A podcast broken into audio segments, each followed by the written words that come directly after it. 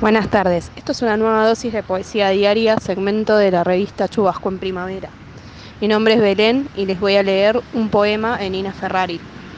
De pronto extrañé tanto lo que íbamos a hacer juntos, pero entonces recordé que para estar juntos había algo de mí que tenía que morirse.